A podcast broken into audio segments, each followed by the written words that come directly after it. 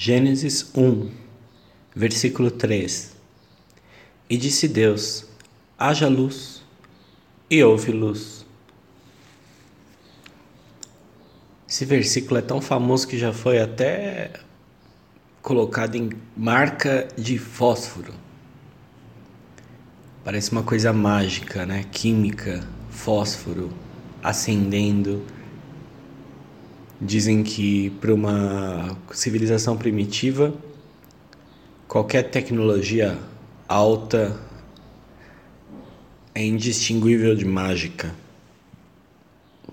Pois bem, quando Deus diz haja luz e a luz acontece, é indistinguível de mágica para nós. Deus é de uma tecnologia avançada? Não sei. Eu sei que Deus faz o que é próprio da sua natureza, próprio do seu conhecimento, próprio das suas capacidades.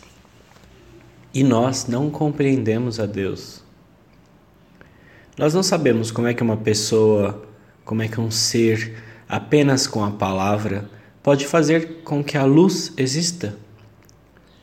Ainda a luz, não a luz de um local específico, mas uma luz, a própria invenção da luz.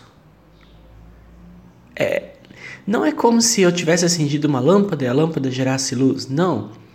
Deus cria a luz de uma maneira ela nunca existia antes, de uma maneira que ela possa existir dali para frente.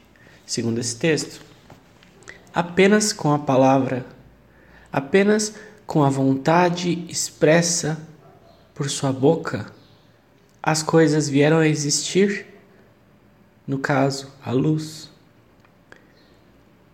Nos versículos anteriores, Deus estava flutuando, voando, se movendo sobre o caos. E onde ele percorria trazia o conhecimento. Agora ele trouxe a luz.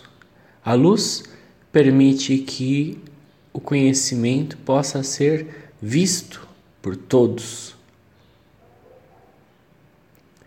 Apenas com a voz, esse ser, Deus, traz conhecimento compartilhado.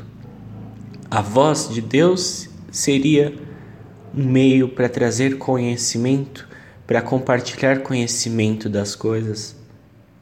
Não como se Deus mantivesse o conhecimento apenas para si, pois por onde ele passava tudo era cristalino como águas.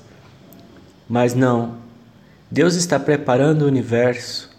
Em breve o homem vai surgir e a luz é essencial para que o homem compreenda as coisas que ele vê, para que o homem compreenda, inclusive Deus. Neste momento estou olhando o computador, estou olhando a Bíblia no computador, uma tela com uma lâmpada por trás. É assim que funciona. Eu vejo por causa da luz. Haja luz. E houve luz. Essa frase marca o primeiro ato criativo de Deus no livro de Gênesis. Quer você creia, quer você não creia em Deus, é uma imagem bastante poderosa.